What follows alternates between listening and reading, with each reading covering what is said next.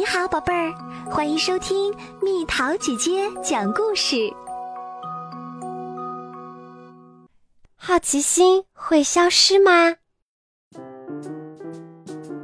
镇上每个人自记事起，就听着那座老钟楼滴滴答答、咯咯嘎嘎的响着，从清晨直到夜晚，从不停歇。每个整点。随着钟声当当呜响，都会有五只小熊从钟楼里出来，为镇上的人们巡游一番。其中有四只小熊，每次都非常认真地进行表演。只有那只名叫埃尔伯特的小熊，总是充满好奇。起初，埃尔伯特还能按耐住自己的好奇心。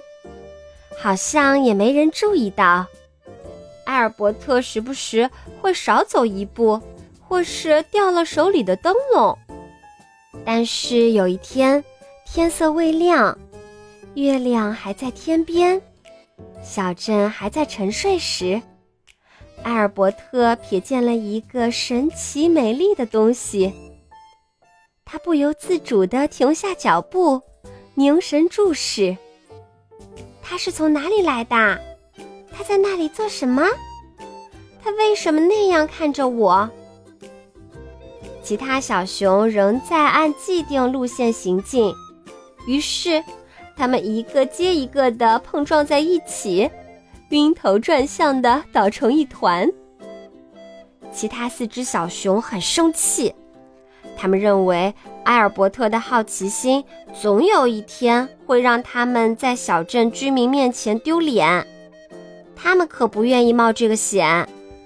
他们决定，埃尔伯特必须离开钟楼，他必须在二十四个小时内彻底清除自己的好奇心，只有这样，他才会被允许重回钟楼。在钟楼底下。他停住了脚步。正当他琢磨着要从哪里开始时，一阵喧闹声从旁边的房子传了过来。那是一家他以前只在高处远远看过的店铺。为什么不去里面瞧瞧呢？快一点就好了。埃尔伯特看着一个男人。将一盘色彩鲜艳的可爱东西放在桌上，然后消失在了后屋。那是些什么东西？那些美妙的气味是从哪里来的？埃尔伯特的眼睛一下子睁大了。怎么会有东西比雨水和雪花的味道美味那么多？周围的一切。都是如此令人惊叹吗？哦，不行，又是好奇心，他必须赶快离开这家店铺。埃尔伯特小跑着穿过小镇，但在每一个转弯处，总有新鲜东西想要吸引他注意，引发他的好奇心。他只能低头奔跑，继续前行。太阳升起来的时候，埃尔伯特来到一片安静的树林边。在这里，他制定了一个绝妙的计划。他将在这片树林里丢掉自己的好奇心。埃尔伯特在灌木丛和树枝下爬进爬出，给自己找了一个完美的藏身之处。他确信。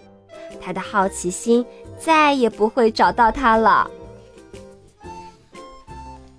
但是，当埃尔伯特静静地坐在那里时，他发现树林并不是他最初以为的那样安静。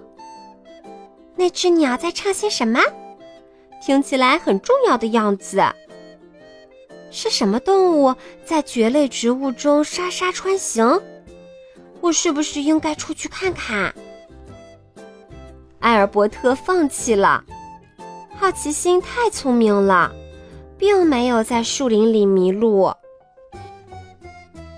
太阳快要升到头顶的时候，艾尔伯特来到一条小溪旁。也许好奇心能被水冲走。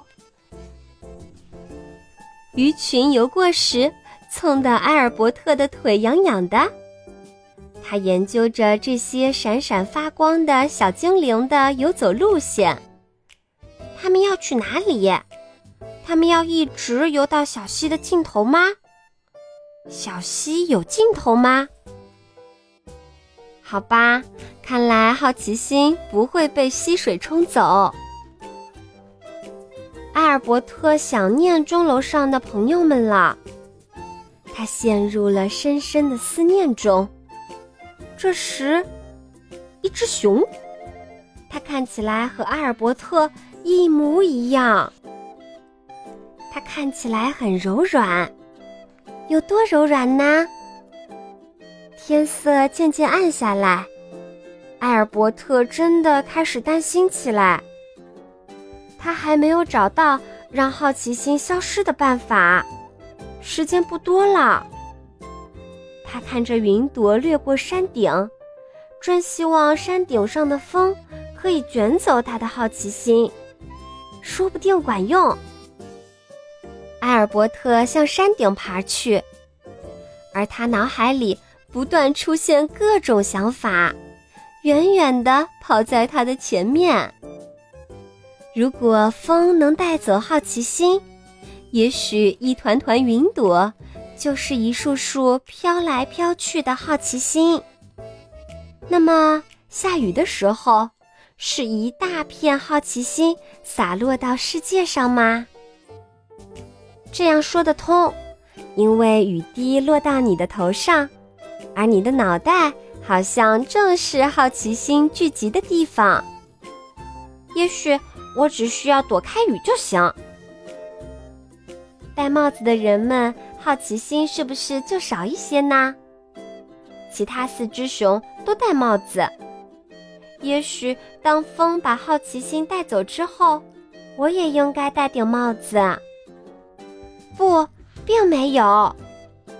埃尔伯特意识到，他永远无法让自己的好奇心消失。他决定把好奇心藏起来，深深地推向心底。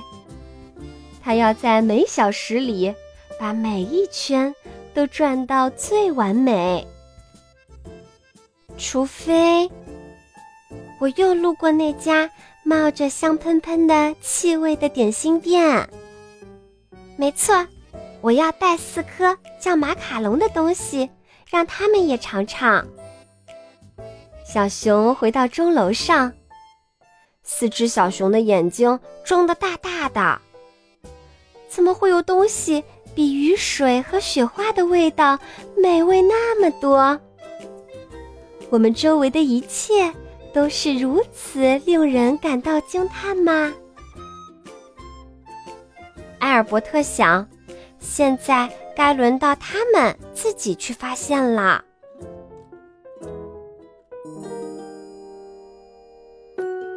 好了，宝贝儿，今天的故事就讲到这里。如果想和蜜桃姐姐聊天，可以在微信公众号搜索“蜜桃姐姐”，关注我，在每天的故事评论区留下你想说的话哦。晚安。